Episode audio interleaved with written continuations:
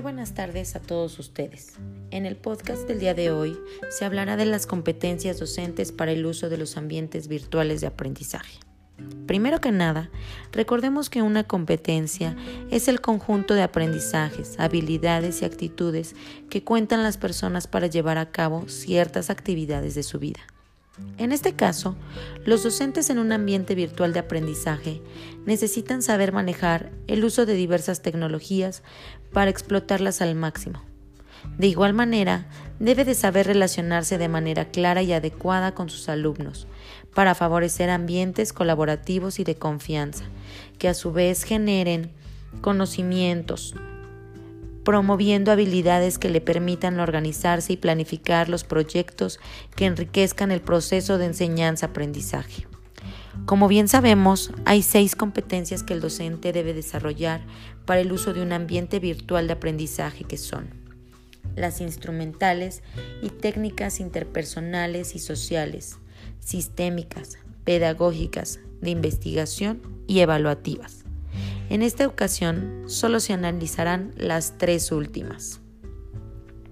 La competencia pedagógica son los conocimientos y habilidades, capacidades, destrezas y actitudes para poder intervenir de manera adecuada en la formación integral de los estudiantes.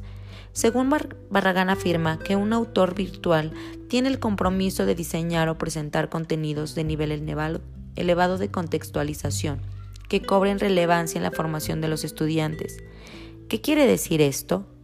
Que los docentes deben usar la didáctica y adecuar los contenidos que permitan al estudiante tener aprendizajes significativos y que además cumpla con los objetivos personales y profesionales de cada uno.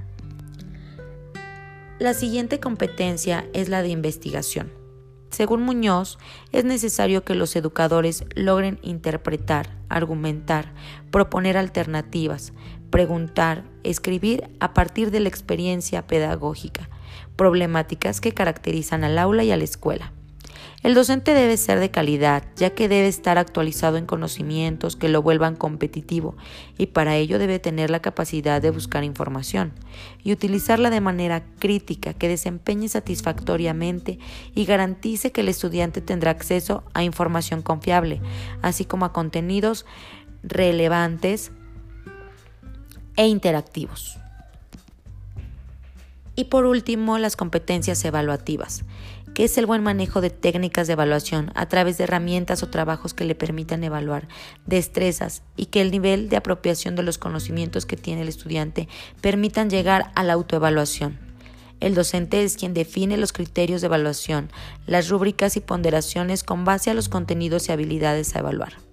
Es entonces que las competencias van a permitir que los docentes actúen con eficacia al momento del desarrollo y el uso de los ambientes virtuales de aprendizaje.